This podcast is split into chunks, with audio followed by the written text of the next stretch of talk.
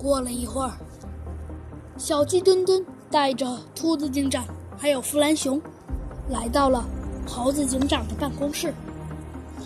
兔子警长先开口了：“猴子警长，别自责了，反正，反正，反正这没准就是一场普通案件嘛。再说了，有可能，有可能是楼房的，有可能，有可能是楼房的，呃，底座不稳嘛，所以就倒塌了嘛。”哼，兔子警长，师姐。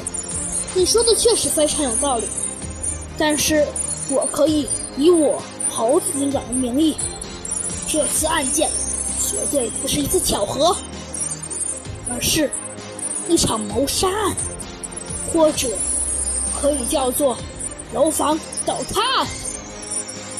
其实，猴子警长知道，兔子警长心里比谁都明白，他非常清楚，这次。绝对不是一次巧合，但是为了安慰自己，他只能这么说。哼，师姐，你说的很对，可能这次案件确实是一次巧合，但是我觉得这次案件最大的嫌疑就是什么？猴子警长，就是应该。是那个破坏者联盟搞的鬼！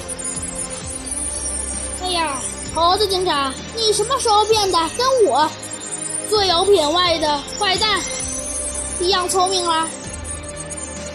哦，弗兰熊，你什么时候变成最聪明的了？啊，可不是嘛，猴子警长。